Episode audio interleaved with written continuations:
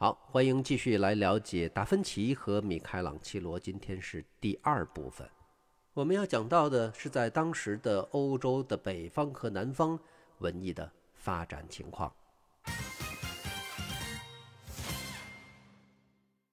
文艺复兴时期呢，相对于中世纪的一千年，在各个领域的变化当中，就算艺术领域的变化是最剧烈的。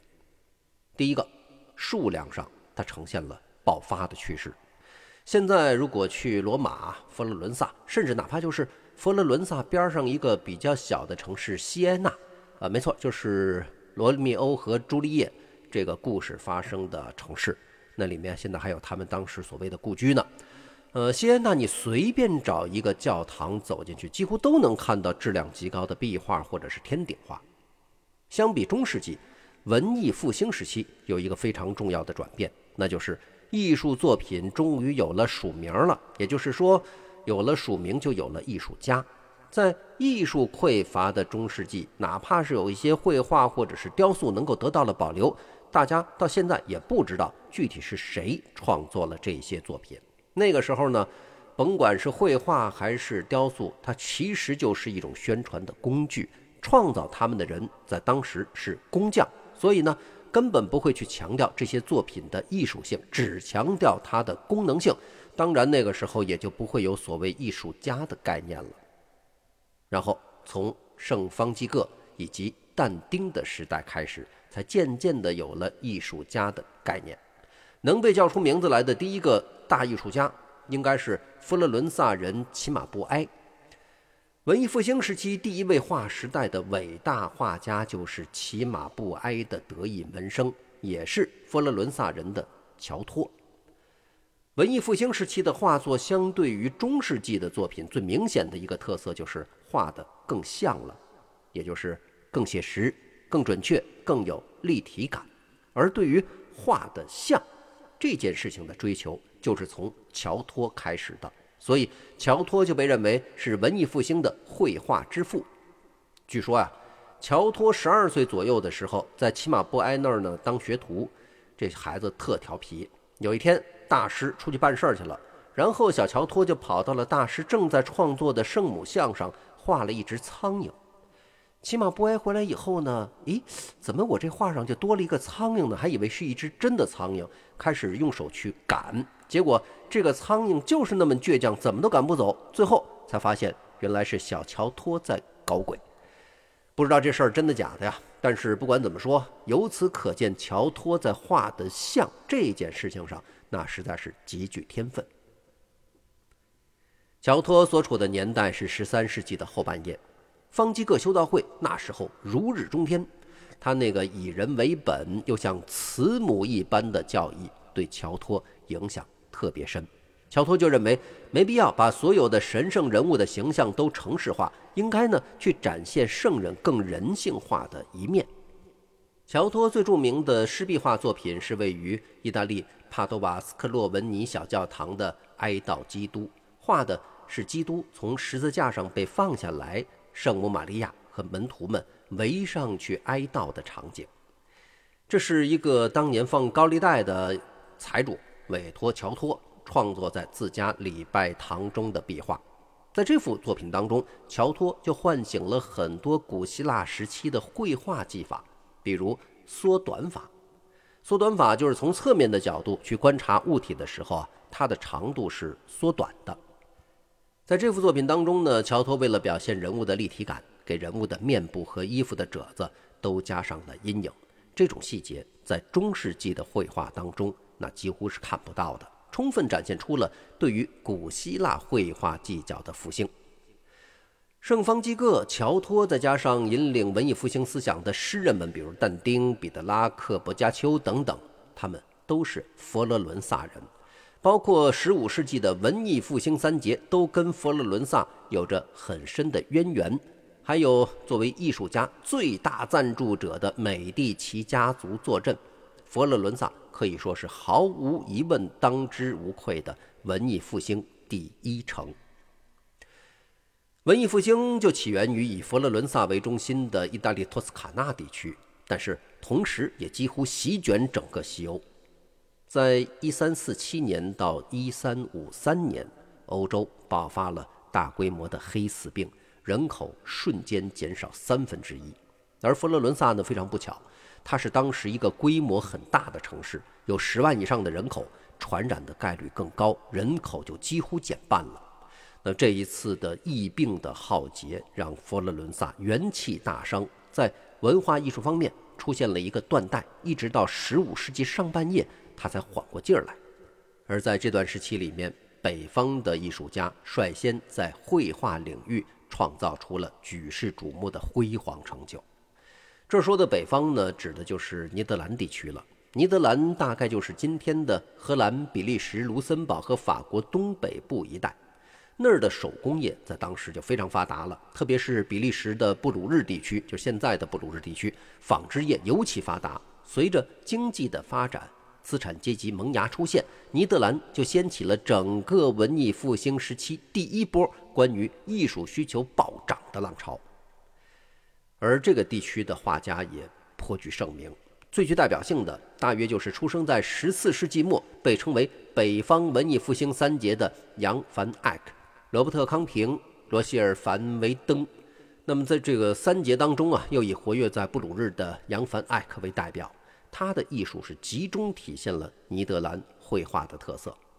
而在咱们普遍的认知当中呢，一说到西方绘画，你想到的肯定是油画。据说，扬·凡·艾克就是油画的发明人。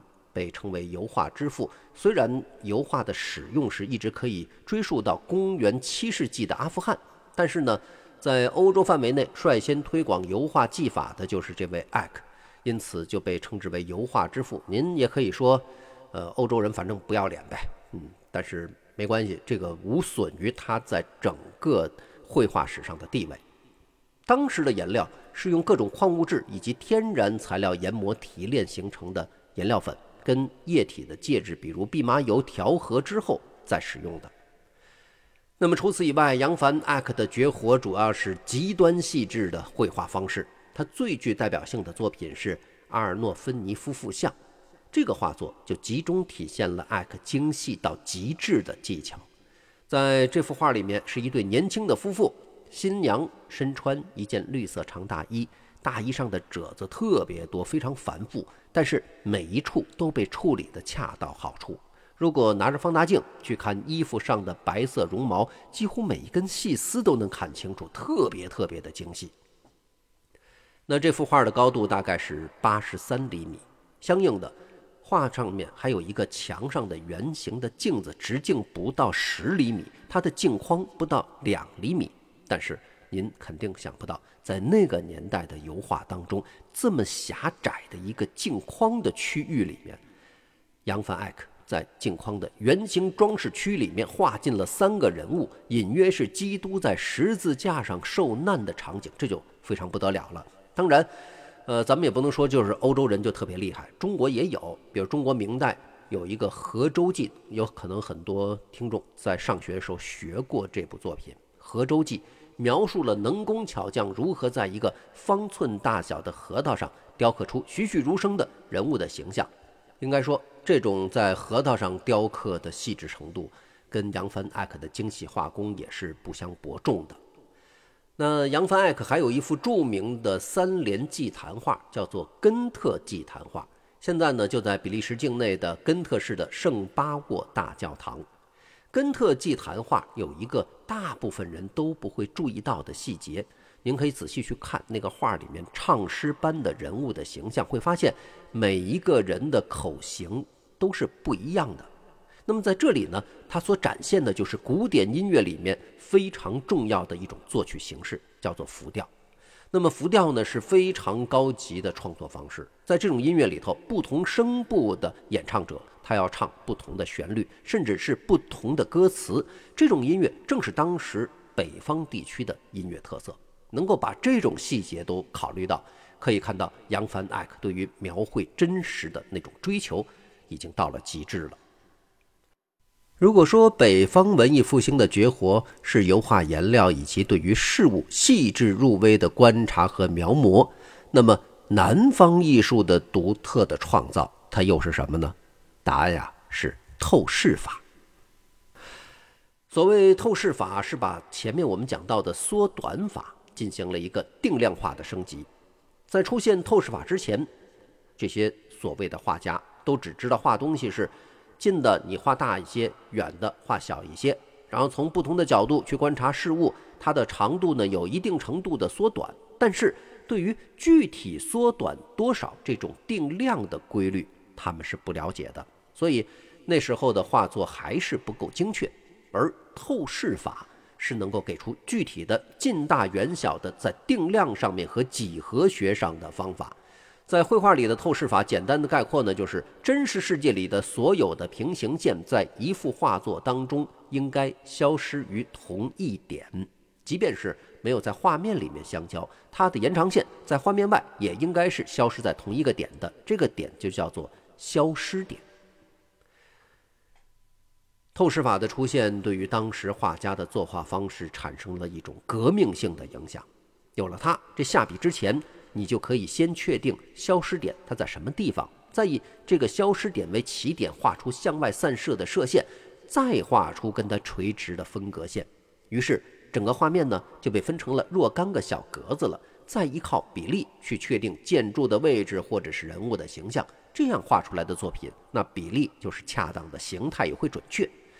在绘画里面，首先使用透视法的艺术家是马萨乔，他的原名呢叫做托马索·迪·乔万尼。马萨乔是他的绰号，意思是什么呢？其实不好，他的意思是笨拙的。为什么叫这个名字？据说是他平时过于醉心于绘画，跟人说话的时候口齿不清，神神叨叨的，所以呢被人家送了这么一个魂名。马萨乔的代表作是画在佛罗伦萨新圣母教堂的三位一体，这画在当时引起了巨大的轰动。他画出了前无古人的立体感，虽然是画在平面上，但是那时候很多人一看呀，这个墙壁是不是凹陷了？它的景深的处理啊，让人物显得异常逼真，形成了强烈的视觉震撼。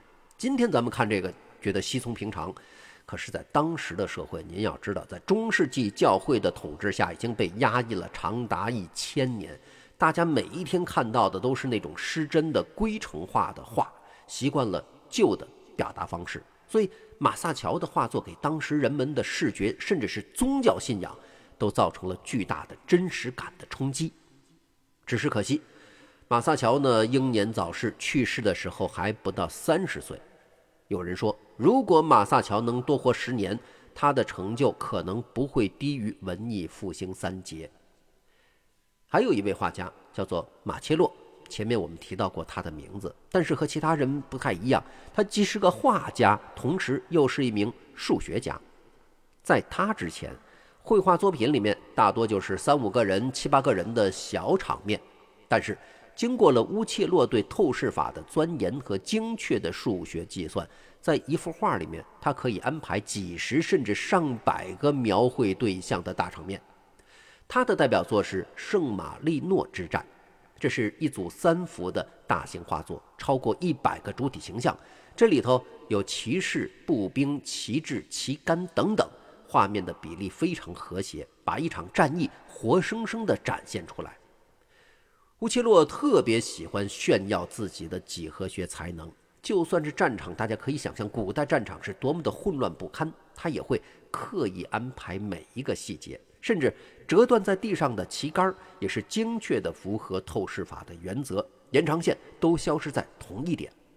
他的创作方式就是先通过确定消失点，再画格子，用这个方式把画面分好区域，然后再进行创作。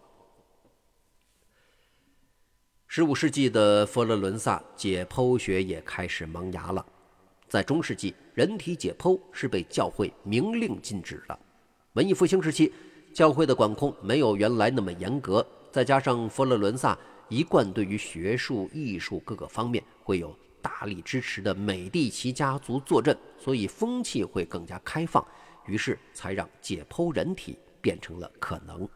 像达芬奇，他就解剖过三十多具尸体。根据他自己的记录，他解剖过两岁的死婴，也解剖过一百岁老人的尸体，而且他是第一个发现了心血管疾病的存在。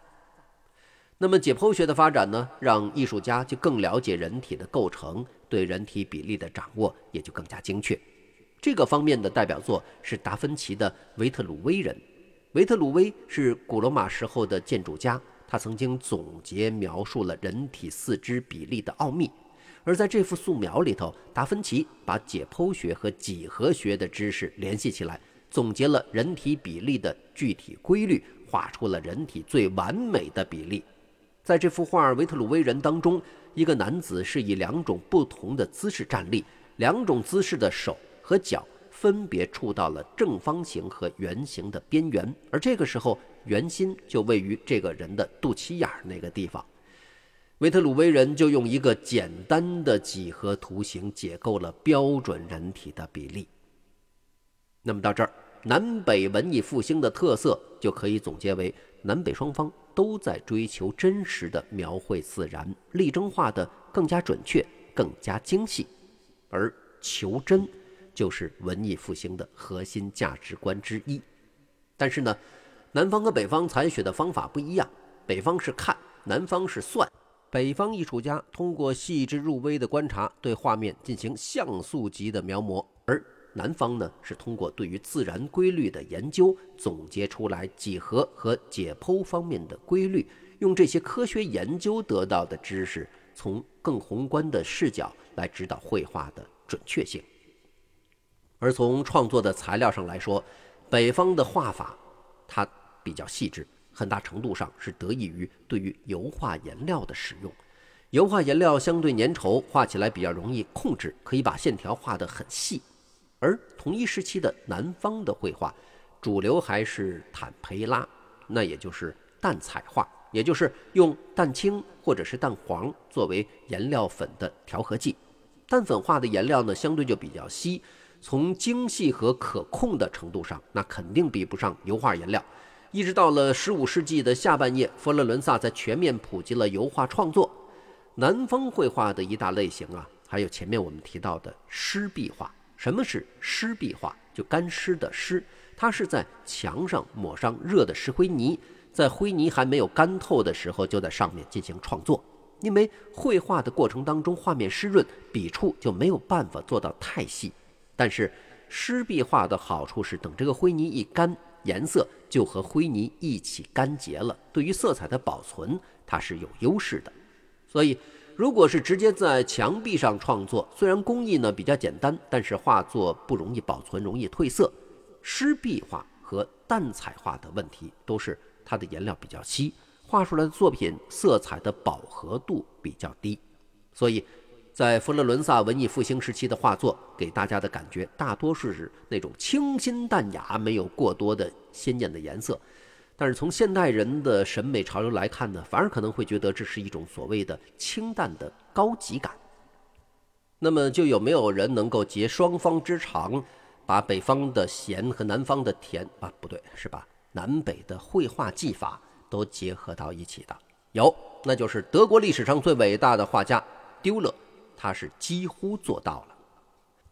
首先，在画的细致这件事情上。丢勒在无数的自画像中，充分地向世人展示了他的精细画工。他对于人体比例和人物动作的把握，也充分体现了他对解剖学知识的掌握程度。比如他的名作《基督与圣贤们》，这幅画作中每一个人手部的姿势都不太一样，而且呢动作都不简单。要把这么多手画在一起，就必须合理安排手的姿势。让画面看上去从容合理，而且不能违背人的生理结构，这就需要非常多的解剖学的知识。突然就想到，现在的 AI 人工智能的绘画，据说考核一个 AI 在绘画方面的能力，就是看对于手的绘画程度。呃，我觉得可以让 AI 多去看看丢勒的画。呃，那丢勒年轻的时候呢，曾经四处游历学习，南下到威尼斯，师从画家乔万尼·贝利尼。丢勒。关于南方画派的知识，就是从贝利尼这儿学来的。对透视法的掌握程度，丢勒似乎并没有给后人太多的机会来检验。他应该没有画过太多景深很深的作品，这个就导致后人没有办法检验他通过透视法安排大场面的能力。